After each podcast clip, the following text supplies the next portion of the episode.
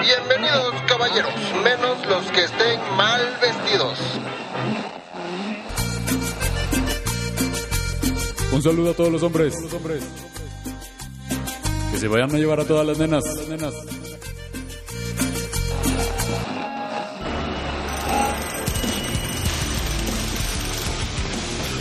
Hombres que tienen su fuerza. Te hace falta ver más. A ver, a ver, a ver, ¿cómo que hombres? Mejor cuatro compas. Hablando de machismo, clasismo, capitalismo. Hablando de hombres. De hombres blancos. De hombres blancos. Yo. Yo, sí. Hola. Hola, hola, ¿cómo están? buenas, Hola, buenas, Profesor mecas. Perroni. No, gracias. Me pongo de pie, ¿no? No. No, no, menos así. A mí me tocaba hacer eso en una de las escuelas en las que me tocó estudiar y no está chido. Pero bueno, eso será para algún anecdotario en otro momento. Pronto, pronto. Quizá. Y bueno, hoy estamos aquí reunidos. Ah, Siempre bien pastoral, qué Sí. bueno que no quiera- Bueno, a ver, Monseñor Perroni. para empezar un en cuatro. El último de la temporada. Entonces, bienvenidas, bienvenidos, bienvenides, mecas, mecos y meques. Estamos aquí en Hombres Blancos. Nos presentamos. Por ahí está el buen. Está aquí Memov, eh, acompañándolos nuevamente en una nueva edición de En Cuatro. Gracias. Uh, Raúl Medina, el campechano. Yeah. Va en Rosete, el no campechano. Bien. Y, y si él, cumbiera intelectual. Ey, Y Fofo, aquí estoy. Hola. onda. ey, oh. Pues ya estamos aquí, como ya avisó Fofo, se aproxima el final de temporada. ¿Y qué quiere decir que es el último en cuatro? Para quien no, para quien quizá nos esté escuchando por primera vez, ¿qué es un en cuatro campechano? Cuando me agarras así, Eh. de imprevisto. En la sección en donde ustedes nos preguntan y nosotros intentamos responder. La Intentamos. sección en donde pues sale un poquito de pues de nuestro crecimiento, donde vamos, eh, ¿cómo lo diré? En donde nos soltamos, en donde sí Ey. decimos las cosas ahí de cómo lo que pensamos con respecto a las preguntas que ustedes nos hacen. Perfecto. Ha- hacemos lo mejor para responder. Entonces, Así para es. eso, nuestro productor, Memov, trajo unas preguntas recaudadas de ustedes, De el ustedes público, mismos, sí. mecos, mecas y meques. Y pues, no sé, listos para arrancar en cuatro. Ya nos pusimos lubricante, hicimos el, el juego previo adecuado y ya estamos listos, Memov. Perfecto. Pues bueno, Oigan, que primero. hablando de lubricantes, así no es, no es comercial ni nada porque no nos patrocinan, pero For All Folks, lo he probado recientemente, se los recomiendo. Así se llama, Uh. For All Folks. For all folks. Ah, o sea, como ah, para Sí, todos como los. para toda la banda. como para toda la banda. For All Folks. Ah, Se los recomiendo. Tiene calendulita, es, es mexicano. Calendolita es linda. ¿Es mexicano ya. y tiene un nombre en inglés? Uh. Eh, que hagan lo que quieran con su marca, lo hacen muy bien, güey. Sola- perdón por el comercial que no nos patrocinan, pero justo eso hacemos aquí. Ya nos pueden chido. patrocinar para y nos Si van a ver quieren, tomando exacto. lubricante para. Como hacemos Nos con van el- trayendo para los, para los encuentros. shot así. Pero bueno, Ah, habiendo aclarado eso, disculpen el paréntesis, vas. Pues bueno, primero un agradecimiento a nuestro foro por podernos proporcionar sus increíbles y diversas preguntas. Vamos a comenzar con la primera, que es, ¿qué opinan de los aliados feministas? Uh, Uh. esta pregunta yo creo que puede, puede ser como una buena apertura. Ah, No, no nos voltees a ver, Fofo. Tú tienes mucho que decir, por Sí. favor, adelante. Este. Son como los Reyes Magos, ¿no? ¿Cómo? ¿Hasta cierta edad puedes creer en ellos? Puede ser. Que porque no existen, dice el buen campechano. Sí, pues de alguna manera, o sea, como comparto esa postura en la que. Bueno, es que creo que no eh, se puede ser aliado de algún movimiento, pero no, no creo en esta cuestión de autonombrarse aliado. Y la pos- y justamente la, la crítica, ¿no? La postura que tengo ante esta cuestión de los aliados feministas, que también luego se hace mucho como el cotorreo de los aliades, es este. mm, Como. Justamente es esto de lo que me permite tener una postura ante lo de las nuevas masculinidades, ¿no? También que es como el. No. son posturas medio hipócritas, me parece a mí, ¿no? En donde se utiliza el discurso que ahora está como en boga para perpetuar algunas violencias en sus relaciones cotidianas. Entonces, pues sí, como dice el campechano, creo que no existe esta cuestión de los aliados. A, a mí se me hace muchas veces que es como esto de el nuevo príncipe azul. ¿no? O sea, como ok, an- ok. O sea, como este mito de va a ser el aliado, ¿no? El que, el deconstruido, el hashtag vegano, el que sí les recomiendo que se hagan veganos, ¿no? En el sentido, recomendación nada más. Eh, pero sí, o sea, como, como justo, como todo este intento de, pues sí, de usar discursos, ¿no? Que creo que es algo que hemos hablado en algunos otros momentos, como cuando hablábamos de la cultura de la cancelación, que es como la reapropiación de las personas en poder para tratar de mantener al margen a las personas que están peleando contra ese poder, pero eh, usando sus propios elementos, ¿no? O sea, como este sentimiento de seguridad porque yo soy el aliado, entonces yo no te voy a... Yo voy a ver tu cuerpo no como algo erótico, sino como sus algo propios, libre. sus propios elementos, pero también los, los productos de la cultura, de esa cultura. Ajá. ¿no? Entre de lo que está sucediendo entre las morras y las colectivas y lo- los movimientos feministas. Es como agarrar ese discurso para querer moverse en ese ambiente y, y entonces, como esto que estabas diciendo, y agarrar Usarlo, ese ¿no? otro. Ajá. Entonces, o sea, justo la idea creo que es no autonombrarse, ¿no? Eso no es algo que te, que te puedas poner el nombre tú.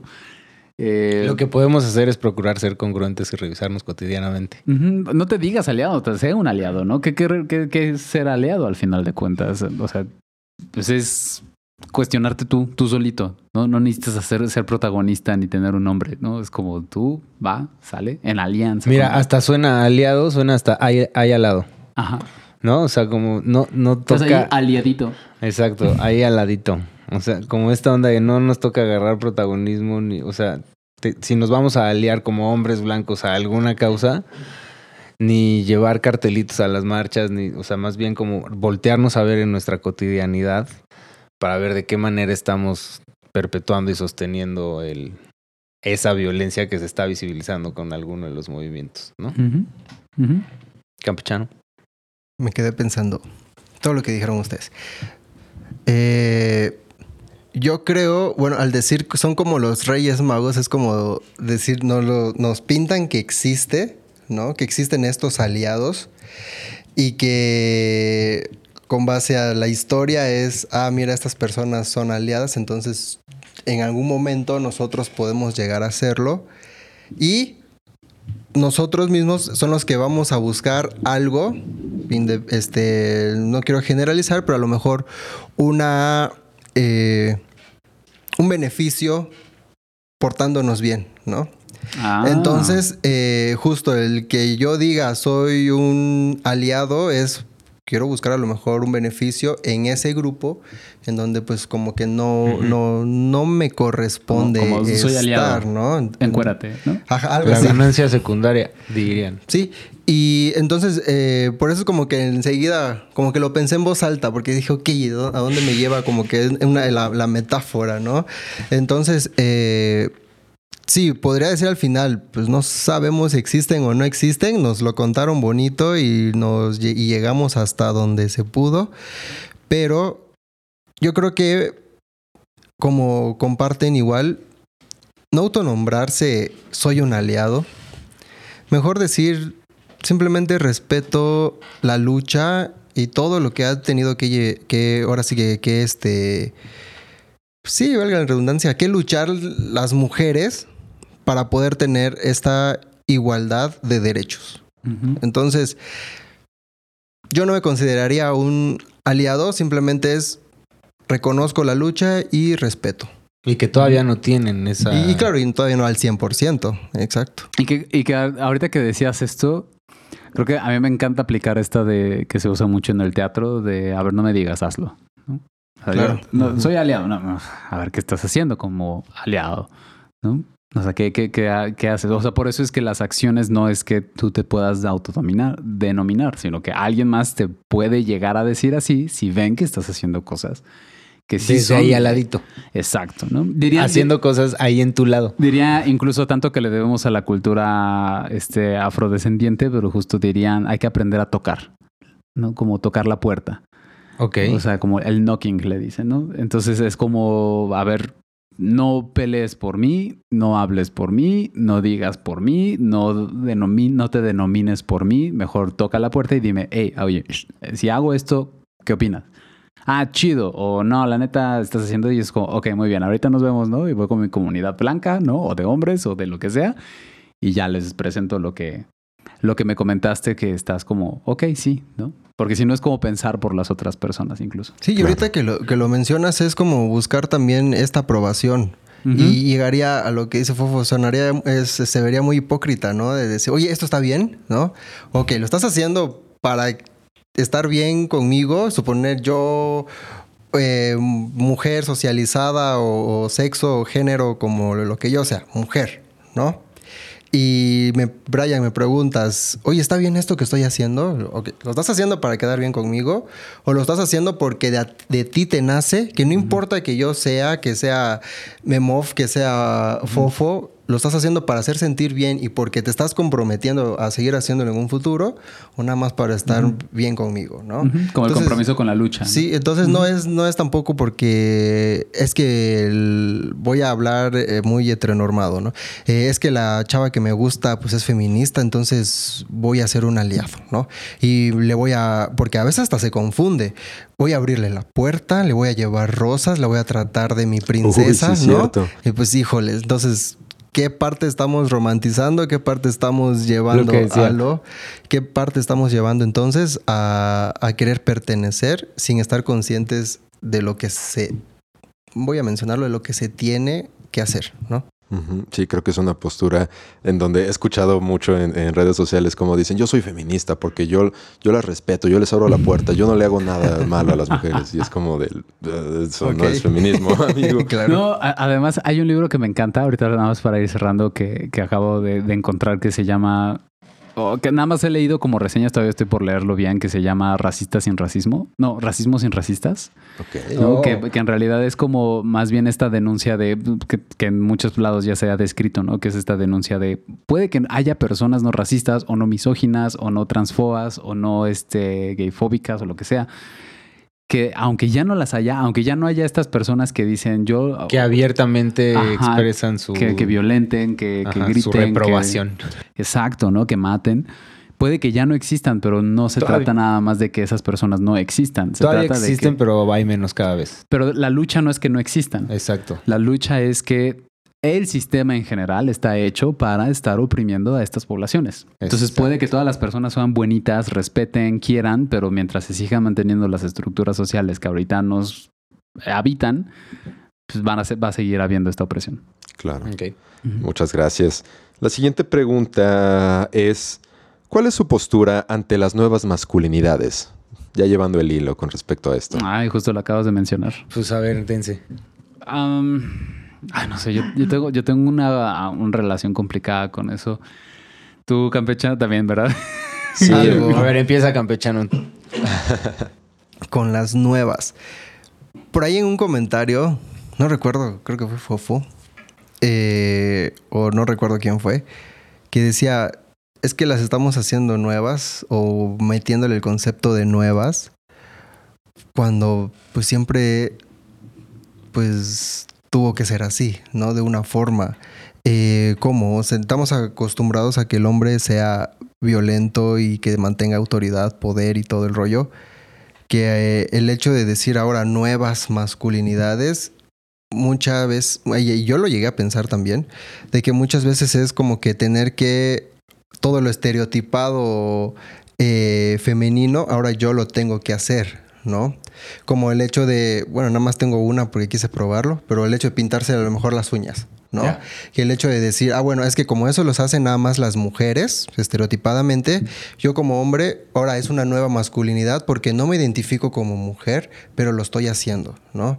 Entonces es algo que eh, puedo, en lo personal, como una opinión personal, es decir, ahora, como lo pienso, porque antes pensaba diferente, es simplemente seguir siendo, pues, esta persona, voy a ponerle sexo masculino, dejándose llevar o dejándose ser ¿Sexo o género? la- Pues género, género, género, perdón. Sí, sí. ¿Estás bien? Sí. Me Sí, me quedé así. pensando en Sí, eso sí, sí, también, igual, así como- pero sí. Este, entonces es como que me quedo con, con esto, ¿no? En, en, en este aspecto de sentirme, de hecho es género, de sentirme en eh, cómodo con lo, o cómoda, cómode con lo que yo estoy haciendo, ¿no? Entonces, no estereotipar de que esto es femenino, esto es masculino y que porque lo estoy haciendo, entonces es nuevo para mí como género, ¿no? Yo considero que mm, no veo como la posibilidad en un, eh, de una nueva masculinidad, sino más bien yo, yo me enfoco más como en las narrativas alternativas, o, o sea, el poder revisar, reflexionar un discurso que hemos interiorizado mucho y poder ver pues que hay otras cosas más allá de ello, ¿no? Pero pues como tal como nombrarlo como nuevas masculinidades no no soy partidario y no, y no creo que se tenga que nombrar de esa manera. Brian. Ah, no, no te quiero ganar el comentario de mayúsculos. Me imagino. Date. No. tenemos de nuestro productor.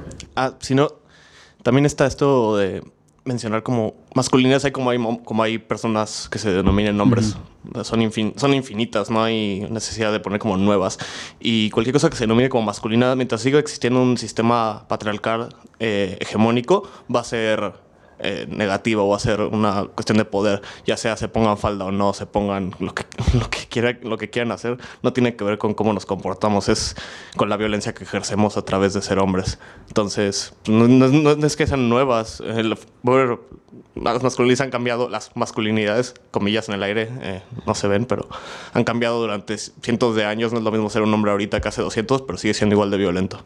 Ok. Claro. Buen punto, Gracias, es como. ¿sí? Gracias, sí, sí, es como eh, violencia masculina sin hombres violentos, ¿no? Oh, se como, puede- el, como el racismo sin... eh, ¿Cómo? racismo Racistas. sin racistas. Ajá. Ajá. Sí, justo, justo. Ah, qué no, ya, o sea, me, me encantó el comentario de Rana. Creo que, Sí. Muy atinado, la verdad. creo que lo único que, que haría, que, que pondría es, mm, bueno, no, no sé qué tanto, qué tanto nuestro objetivo debería de ser hacer nuevas masculinidades o debería de ser abolir el género por su totalidad. También, ¿no? O sea, que, que eso, o sea, sé que es el ideal, creo, más de los más Sí. lejanos, pero creo que Creo que ese es uno, ¿no? Sin, sin borrar la historia de género que tenemos las personas que ahorita estamos vivas, ¿no? O sea, no. Porque no eso es- explica la necesidad de abolir. Exacto, no, no es exacto, no, no es, no es borrar las historias de violencia, No, de discriminación, es justamente como decir, ah, el, el género, Butler diría, ¿no? El gen- no, no existe la violencia de género, la- el género es violencia. Exacto. Eh, el género más bien como, más que como identidad, ¿no? Como mandato social. Entonces, que, que eso es al final la masculinidad o las nuevas masculinidades incluso, porque se vuelven también un mandato de alguna manera. Eh, porque sigue siendo ser un mandato adentro de una caja que es la masculinidad, sea nueva, sea vieja, sea vintage, sea retro, lo que sea, ¿no? Entonces, ¿Y cuál es el problema con esa palabra? Ya lo ibas a decir. Ah, de, de que viene de mayúsculos, ¿no? Que es mayúsculos. Ma es mayúsculos. ¿Nos puedes des- dar la referencia, Fof? Que pues bueno, este compadre que siempre es referencia, ¿no? Juan Carlos Hernández Mejuero, el maestro, este, en algunos cursos de etimología que ya lo vi- fui a ver yo en sus diccionarios etimológicos, además, afortunadamente tuve ese privilegio. Este, justo viene ma- mayús- el privilegio. masculi- sí, masculinidad viene, o masculino viene de maes mayúsculos, macho mayúsculo, que pues mayúsculo haciendo referencia a superior, ¿no? Entonces macho superior. Entonces mientras estemos hablando de nuevas masculinidades, vamos a estar hablando de nuevas maneras de ser machos superiores. Y justo de eso platicaba en una conferencia a la que me invitaron a dar, no sé, recientemente hace, en nuestro más reciente taller de la maestría. Mm. Este, di ahí una plática en, en línea, una conferencia con un colectivo que me invitó de Perú y hubo participaciones de toda Latinoamérica. Estuvo súper interesante. Y este, ahí está en YouTube el enlace, lo podemos poner en, en nuestro video de YouTube, ponerlo ahí abajo en la descripción del video, luego se los pasamos. Y este, gracias. Eh, gracias, Brian.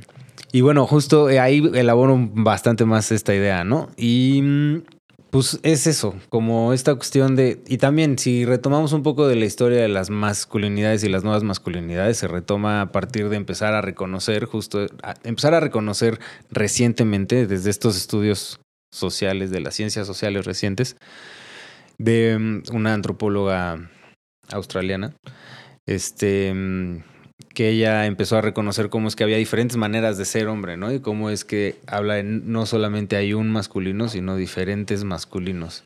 Entonces hay masculinidades. Y de ahí lo de las nuevas masculinidades es donde se pretende meter esta vertiente género sensible de alguna manera, que justo termina sucediendo lo que estaba diciendo Rana ahorita y lo que hemos comentado ya, que como este comentario que salió de parte de Bárbara, eh, nuestra colega que está en el instituto todavía, que dice que son como eh, el. Pues los, los mismos vatos travestidos, ¿no? O sea, como la masculinidad travestida, la masculinidad hegemónica travestida, eso. Allá me acuerdo. Pues acoplándose para violentar sin ser tan mal vista. Exacto. Ahí. Entonces, pues bueno. Ujú. Ok. Nos preguntan algo más que quieran comentar. No, nada más eso. Muchas, preguntan- muchas gracias, Fofo. No, no, como- ¿Cómo abordan convivir con hombres en no deconstrucción? no. Pero no, a, mí me causa mucho conflicto. Esa está eso, buena, esa está buena esa pregunta. Eh, o sea, entiendo, entiendo, eh, bueno, porque creo, presumo de entender lo que quisiste decir, amigue. Eh, con eso de que no estén de construcción, pero eh, creo que, creo que se puede atar al mito de, de los aliados, ¿no? Como esto de una persona que está en deconstrucción y es la persona que está en... ¿Sabes a qué me suena? Como al camino de la salvación, ¿no? Como, como aquella persona que ya encontró Está a Cristo, más allá ¿no? del o que ya mal. encontró a la, o que ya, exacto, ¿no? Es que luego suena a que, si puedo interrumpirte tantito, justo sí, como sí, sí. para agregar esta idea, es como suena a que una vez que empieces a deconstruirte ya no vas a parar. Y que además, una Y- vez que ya te deconstruiste, ya dejas de violentar. Y no es cierto. Ajá, no. Ninguna de las dos ni de las tres ideas que has dicho. ni de- Nada, ¿no? Y no quiere decir que no. No, hay paraíso en este. No, porque sabes también, o sea, justo esto, ahorita que dices esto, justo tiene que ver con las nuevas masculinidades, porque si te causa conflicto decir, bueno, y entonces, ¿qué va a haber después de, de que ya no haya masculinidades? Probablemente porque lo que nos pasa es que nos da miedo perder ese privilegio. ¿No? Es como, y entonces, ¿qué me va a pasar cuando ya no haya mayúsculos, ¿no? Cuando ya no sea el más mayúsculos, ¿no? Algo similar es también con esto de los deconstruidos, ¿no? Es como llegamos hasta donde el miedo nos permite también, ¿no? De, llegar y de ver, de verdad, de verdad, de verdad, de vernos y decir, chale, todo este daño he causado, ¿no? O sea, porque sí está, o sea, sí causamos mucho daño. Y a, a veces es incluso hasta desesperante saber que incluso podemos hacer poquito para o rehacerlo o, o incluso hacer algo mm, para mejorar posteriormente. Por eso la invitación a que lo personal transforme lo político y que no nos quedemos con la confianza de que es verdad, que lo personal es político. Pero en el caso de repensar la masculinidad y nuestra manera de ser hombres y de convivir y compartir en los espacios en los que estamos, es súper importante, me parece a mí, que lo estemos repensando y accionando de tal forma que lo personal transforme lo político. Y pues creo que es desde ahí desde donde podemos hacer algo y también reconociendo que, o sea, la importancia de participar en la vida pública de nuestros espacios, ¿no? De los, no nuestros espacios, sino de los espacios en los que estamos. Me corrijo, gracias. Sí. Entonces, si puedo como contestar a su pregunta de Ah. qué, qué- cómo es esto de... ¿cómo es lidiar? Yo creo que se refería más al... ¿Cómo O sea- es convivir con estas personas? Con hombres que no Con cuestionan hombres sus violencias. ¿no? machos. Ándale, con No. machos, ándale. creo Ajá, que sí, con hombres machos, eso. ajá, tal cual. Es triste. Es triste. Bueno, para mí es Es triste. peliagudo. Es, es, es conflictuante. Es, es sobre todo. Y creo que el panel también no me. O sea, el panel de ahorita no me va a dejar mentir. También es muy doloroso también porque puede que estés confiando en una persona y de repente sea así cabrón, ¿no? O, eh, o que la misma persona que está al lado de ti, que tal vez no confíes en esta persona, pero que al menos es como alguien con quien te estás llevando y que de repente también te violente a ti, ¿no? Es... Porque también no dejas de ver violencias una vez que, que, que empiezas a, a cuestionarlas, eso sí creo que es más complicado de dejar de ver. Entonces, sí, ah, para mí ha sido doloroso, eso es como... Y cómo lidiar con ellos, pues también es saber escoger tus batallas a final de cuentas. Claro. Bueno, para mí, ¿no? Campechano. Puedo compartir igual que es como que doloroso y del dolor pues no siempre tiene que haber tristeza, pero sí es triste porque eh, pues prácticamente, bueno, es que yo he sentido dolor, pero no me, no me siento triste, ¿no? Entonces como- me voy como que a lo somático y lo Ah, psicológico sí, muy sí, sí. distinto, ¿no? A, a lo que te pasa en el cuerpo y Ajá, lo que te pasa en las emociones. Entonces, eh, sí es triste en el sentido que veo, pues digamos, a mis amistades que dejé, ¿no?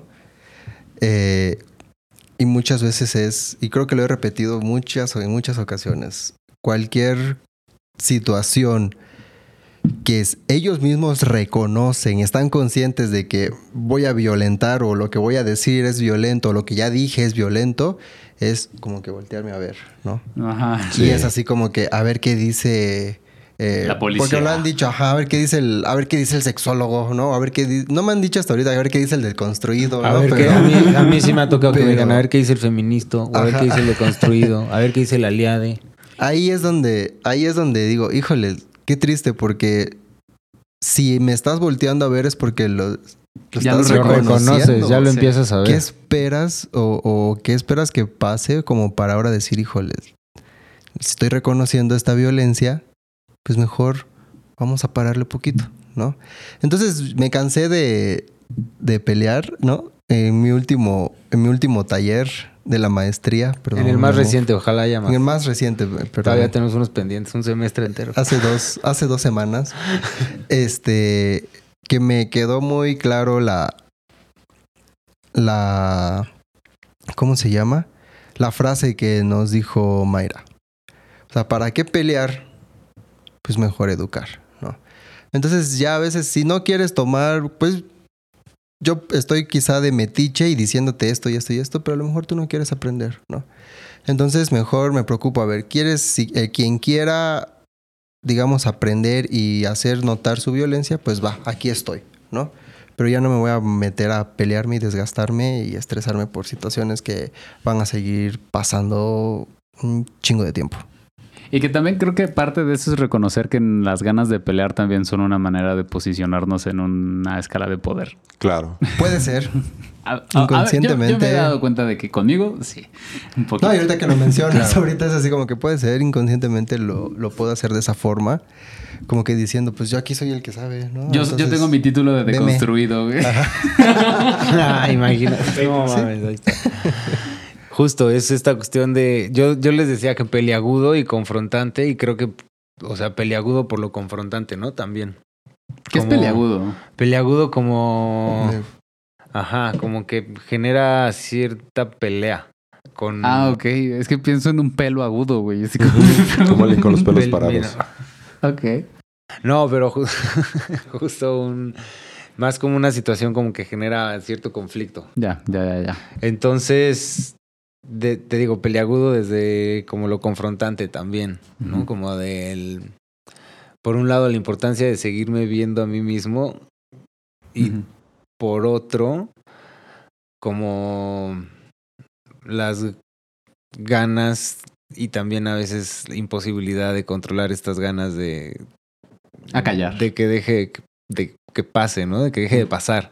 Entonces ir a como comprometerme en alguna conversación o algo por el estilo. Sí, y claro. pues como estabas diciendo hace rato que justo eh, estoy intentando usar un dejar de usar como el lenguaje bélico. Entonces esto que decías de elegir nuestras batallas, No he encontrado una manera de decirlo sin que sea elegir Y batallas. yo creo pero que también hay batallas que pueden ser bélicas, o sea, que pueden no que ser como- bélicas. Ajá, o sea, como la diferencia que nos planteaban en el episodio pasado, ¿no? Que es puede ser agresivo sin necesidad de ser violento, Ya, ¿no? O sea, porque sí es una batalla a final de cuentas, es una lucha, es peliagudo. es peliagudo, exactamente, es peligrave de Pero hecho. no es una lucha de gente buena contra gente mala. Peliesdrújula. Peliesdrújula. Peli obtuso. Peliesdrújula. Entonces, pues sí. Porque se acentúa. Sí. Y justo coincido, o sea, me identifico con las vivencias que describe el campechano, ¿no? De que de pronto alguien a mi alrededor que ya sabe que de pronto sí digo algo, como que me volteé a ver después de haber hecho cierto comentario. Entonces, sí, Y, y que de hecho eso lo platicamos, inevitable. pequeño comercial, con una gran sexóloga que fue Paulina Millán, que nos tuvo de Sí. invitados. Es, Y... ¿eh? es sexóloga todavía y es una gran sexóloga. Dijiste que fue. Ah, Ah, no, fue No. una conversación. es- fue una conversación Con que una tuvimos gran- con Ah, ella. ya, que gracias. Ajá, sí, Perdón. sí, sí. Entonces, pues escúchenos en su podcast Sexópolis, que es grandioso. Para muchos es una gran inspiración para ser incluso quienes somos, ¿no? Entonces, Sí, sí. eh, Nos pues, dio clase a todos los presentes. Tiene mucha clase, además. Mucha Y- investigación, muchos libros, eh, algunos libros publicados y mucha investigación. Es la directora de investigación del Instituto Mexicano de Sexología. Hoy Es chingona. Alta referencia. Alta referencia en la Así sexología. nomás. Y pues bueno, platicamos un poquito de esto con ella. Nos podrás encontrar en su podcast Exópolis en algún momento. de la vida. Pronto. Muy pronto, muy pronto. Muy bien, échanos la siguiente, Memo. Muy bien, vamos a descansar un poquito entonces. eh, y entonces ahora nos preguntan, además de sus profesiones, ¿qué les gusta hacer? Ah. Ah, Mira, ya. así, vamos, Qué buena vamos- onda. vámonos de bajadita. Qué buena onda. Aquí sacamos el Tinder. el Grinder. Este. Pues, ¿qué te gusta hacer a ti, Memo? Eh, bueno, yo aparte de, ser, de ejercer la sexología y la psicología, me gusta mucho eh, practicar la locución amateur. He hecho algunos comercialillos y también pues me gusta la música. Igual soy muy aficionado, aunque no tan apasionado de practicar mi instrumento porque soy un poquito flojo. Ah, me gusta que mi TDAH, que mi déficit de atención me hace querer como tener intereses cada semana. Y pues bueno, creo que uno de los predominantes ahorita es, am, creo que los videojuegos. Me, me, me apasiona mucho los Nice. videojuegos. Ah, si puedo hacer un, un comentario del TDAH, se está- la otra vez vi una investigación que argumentaba eh, que algo que me pareció muy interesante, que es que el TDAH es más bien un rasgo evolutivo. Órale. Porque para ser un buen cazador tienes que tener TDAH. Ok. Poder estar en varias cosas. Para estar en mal varias tiempo. cosas que no estoy en un tiempo. contexto feral, Pero entonces... que, pero que eso de todos modos se puede todavía tradi- eh, traducir a, un, a, actividades actual. cotidianas. Nada más, obviamente, por la norma, no está acostumbrado a la sociedad a, darle espacio a, a estas personas, pero que de todos modos sí se puede sacar una gran ventaja. Ahí luego se habla en, bueno, se habla de neurodiversidad, ¿no? En Ándale, sí, neurodivergentes. Eso. Padrísimo. Hay comunidades en TikTok también en, eh, de, de esos temas que ayudan mucho a personas como, como yo con TDA que pues te guían, te acompañan, te dan testimonio y dices, no manches, yo también. ¿Te dé amor? Que te... Ah. Ay, tiririri. Pues sí. ¿Qué tal ustedes? Em, a mí me gusta muchísimo el helado, por ejemplo. ¡No! Helado 6. Me gusta, me gusta comer helado, me gusta andar en bici, me gusta malabarear, me gusta, me gusta ver películas, me gusta hacer que Memov me corrija mientras grabamos, me gusta, me gusta el Lego, me gusta mucho cotorrear con mis crías, pero eso no, o sea, no lo considero como parte de mi identidad porque es como, también lo veo como un rol como padre, pero pues también hoy en día me define muchísimo y sí es un rasgo identitario hoy en día de alguna forma. Entonces, no sé, es como peleagudo. Nah, no es pero, Peleagudo conmigo mismo. pero es, ándale. Entonces, pero sí, eso me gusta mucho. Me gustan los rompecabezas y me gusta leer. Así es, somos humanos, gente. Sí. Humanícenos, por favor. Comer helado. Me gusta mucho Stop. comer helado. ¿Campechano? Además del Club de Cuervos. Sí, la vi completita. Este, pues me gusta, la verdad, ver series y películas porque en lo que estoy, digamos, en lo que me toca cuidar a la cría, ¿no? Que estoy, que no se Ujú. despierte, ahí estoy viendo la película y la serie, ¿no? Y creo que también en esto que menciona Fofo lo comparto. Eh, puedo decir, pues, que sí me gusta, pero, eh, o sea, me gusta estar ahí, pero a veces es como que entre la. Como que entre mí mismo decir, pues es algo que me corresponde, ¿no? Pero esto que me corresponde lo estoy disfrutando. Entonces, por ahorita mis actividades se han parado bastante, bastante, bastante, bastante. Pero, digo, no, pero lo estoy disfrutando. Al menos lo que estoy haciendo lo estoy disfrutando. Y pretendo regresar en algún momento, no sé, al gimnasio, me gusta hacer ejercicio, este, me gusta salir a caminar. Mm, fíjense, me gusta ir al súper. Me gusta hacer el súper. Me- Sí, siento que me relaja. Sí, es chido. Este. Y pues. Leer. A mí algo que puedo decirles. Me fascina mucho las lecturas que tengan que ver con la. Pues sí, vamos a, le voy a decir, eh, con el, la, la era nazi, ¿no? O sea, Oh. no tanto con la Segunda Guerra Mundial, sino que todas las lecturas de, que tengan que ver con los nazis, campos de concentración, me encantan. Estoy fascinado con ese tipo de, de- de- de lecturas. Este, y que tengo ahí unos libros como que ni siquiera he abierto, pero en algún momento los voy a leer. ¿Qué es lo que te, te llama tanto la atención de eso? De lo que. de mi tocayo. sí, claro. Este. El primer libro que leí fue el Mi lucha. En busca del en- el hombre en, En busca, busca del sentido, de de Víctor. Frank. Ah, claro. Me de la, dejaron de tarea en, En la secundaria. prepa. Sí, Claro. que qué flojera leerlo. Pero cuando lo Increíble. le puse atención, dije, no manches. Me empezó a interesar. Eh, yo creo que como que me. No sé, entre el- el- lo triste que puede ser y el decir, hijo, ¿cómo, ¿cómo pudo pasar esto? Como que no sé. Siento que es algo que estoy leyendo que quiero creer que es una ficción. No sé si me logro explicar, pero como que lo leo y digo, híjole, ojalá esto fuera una ficción, pero sé que es algo muy real y como que me, me lleva mucho a, no sé, ahora sí, voy a utilizar, esto es mío, ¿no? Pero como que, al menos en lo personal, me ha hecho sentirme un poquito más, trabajar más en la comprensión, quizá de- de- del dolor de las personas ajenas, ¿no? Entonces siento que eso me ha ayudado mucho en este tipo de lecturas. Ok. O sea, no es tanto porque ah, me gusta ver cómo practicó em, este güey aquí baja, no quise decir su nombre, pero sí.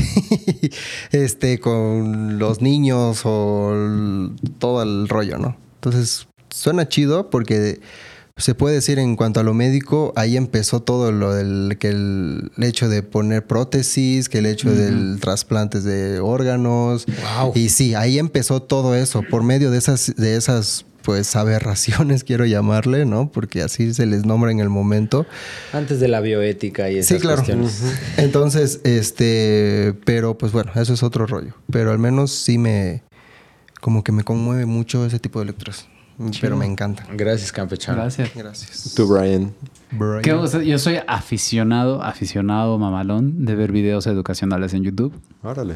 O sea, es- me, me- me- me mama como no tiene idea. Siempre estoy buscando como alguien nuevo que a quien escuchar y ver, ¿no? Y por eso también yo estoy fascinado. Y parte de mis proyectos en pospuestos continuamente son de tener un canal de YouTube, justamente como de ese estilo, de- también en, en honor, ¿no? A lo que me han brindado estas personas, porque es- a mí me parece que hay muchísimo, muchísimo conocimiento en YouTube y se puede aprovechar muchísimo. Sí.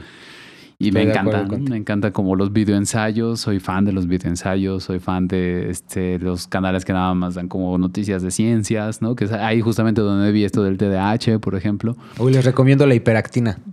La hiperactina. Puta, super canal de YouTube, güey. Ok, Es una morra española, sí, es divulgadora científica, ella es biomédica. Ah. No sabes, güey. O sea, es súper, así, súper rifada, es sub concisa, clara, es divertida, súper chida. Súper. Pues vaya. La hiperactina. La hiperactina está chido. Ya ves, por, por eso sirve la del TDAH. Ok. Este, y eh, eso es de las cosas que, que más puedo disfrutar, ¿no? O sea, estoy lavando trastes o algo así. Me gusta mucho lavar trastes también. Eh, y pongo ahí los videos, justamente porque es cuando puedo ver videos, así que con más calma. Este, y eh, también me gusta mucho lavar la ropa, que es una actividad que me pone, que aunque no es erótica, me erotiza. lavar la ropa a mano. Órale. Este, y me encanta convivir con mis perrijos, aunque son un desmadre y tengo que ponerles un Son alto. chidos, son chidos. Sí, eso no, no, no digo que sean chidos. con mi pareja también me gusta mucho. Me gusta mucho eh, charlar.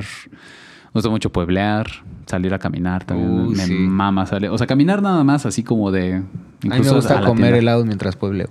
Ah, uf, uf, uf. En, en San Mike, güey, un helado espectacular. Donde sea. Donde sea. Siempre va a haber helado. Sí. Solo pide uno. Ok.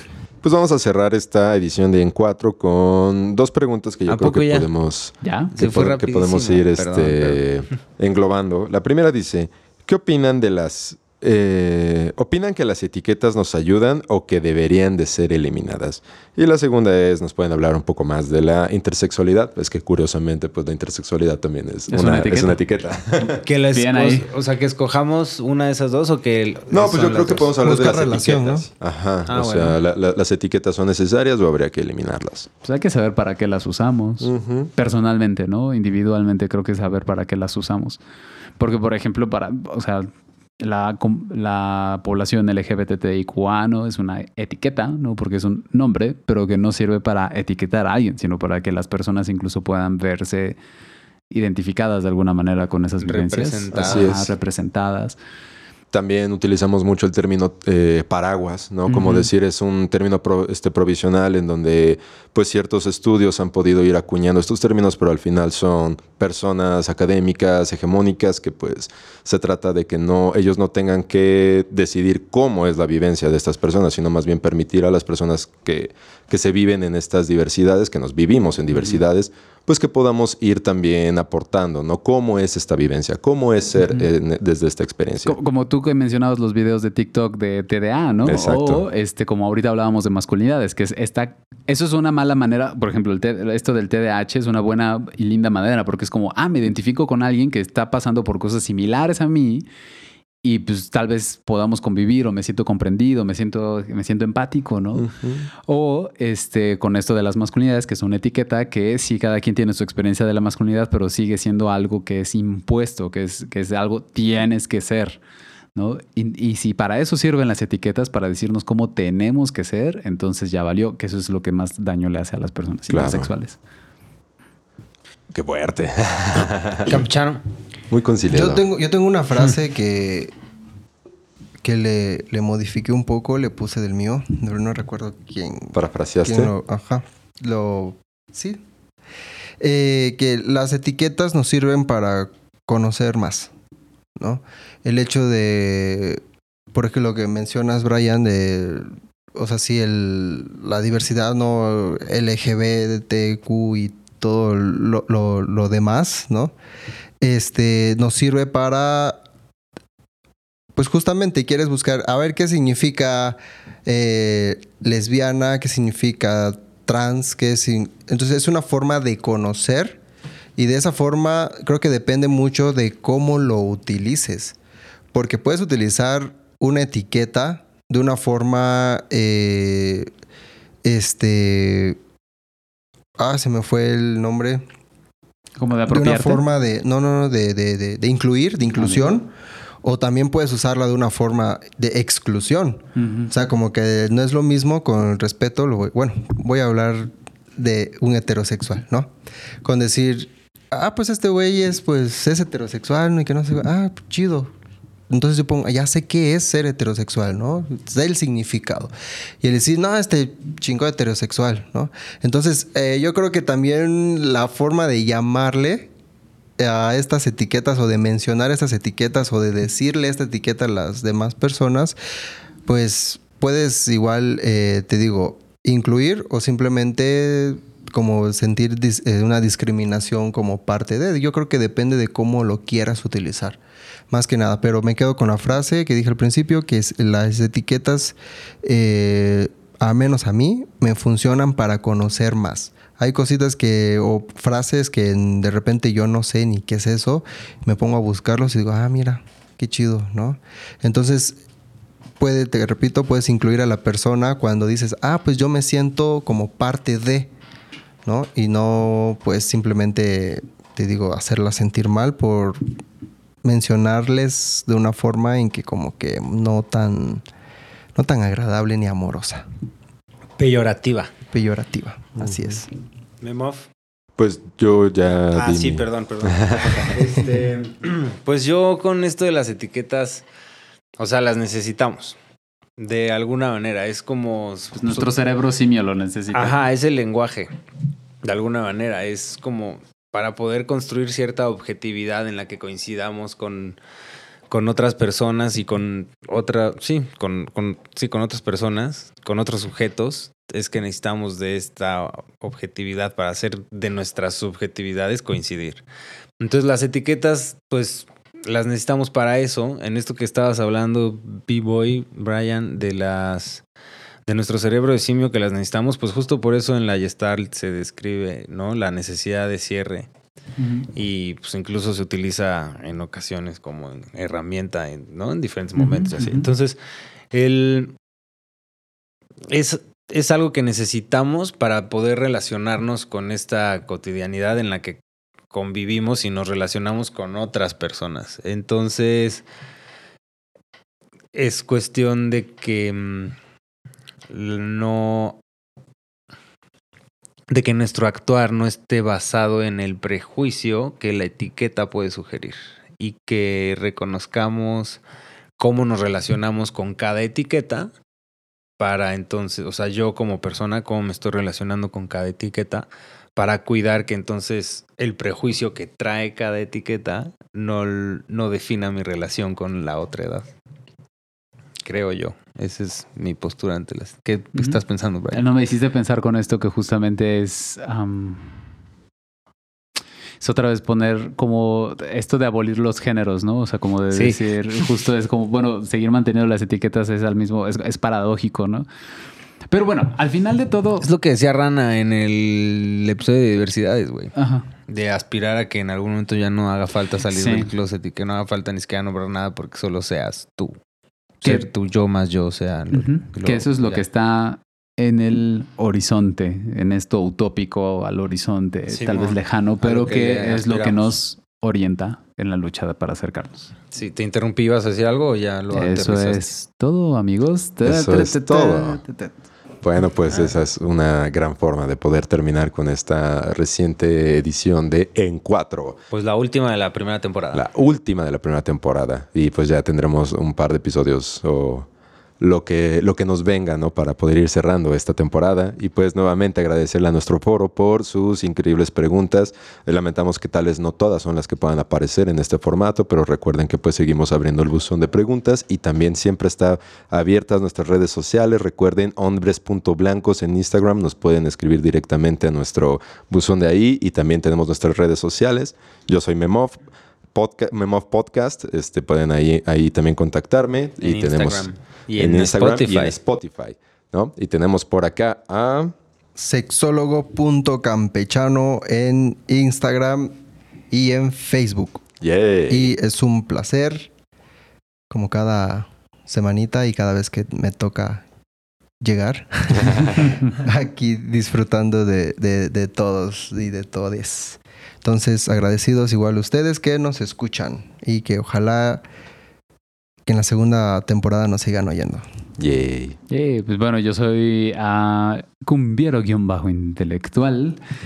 Este, y pues nos estamos viendo. Muchas gracias por estar. Vientos, pues muchísimas gracias a toda la banda. Rick, Rana, Memov, sexólogo campechano, Vivo EA, conviene intelectual, Brian. Este, Gracias, Fofo. Gracias. Este, y también a ustedes, mecas, mecos y meques, por estar aquí presentes en este episodio otra vez.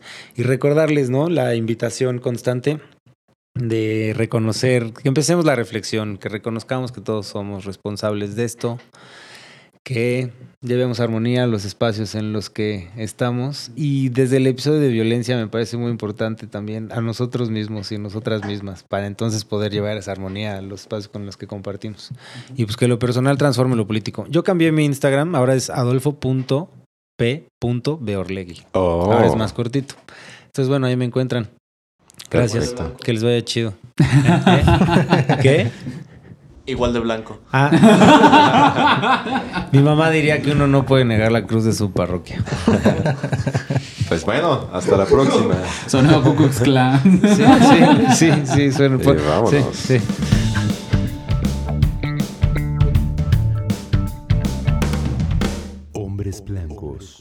Presentó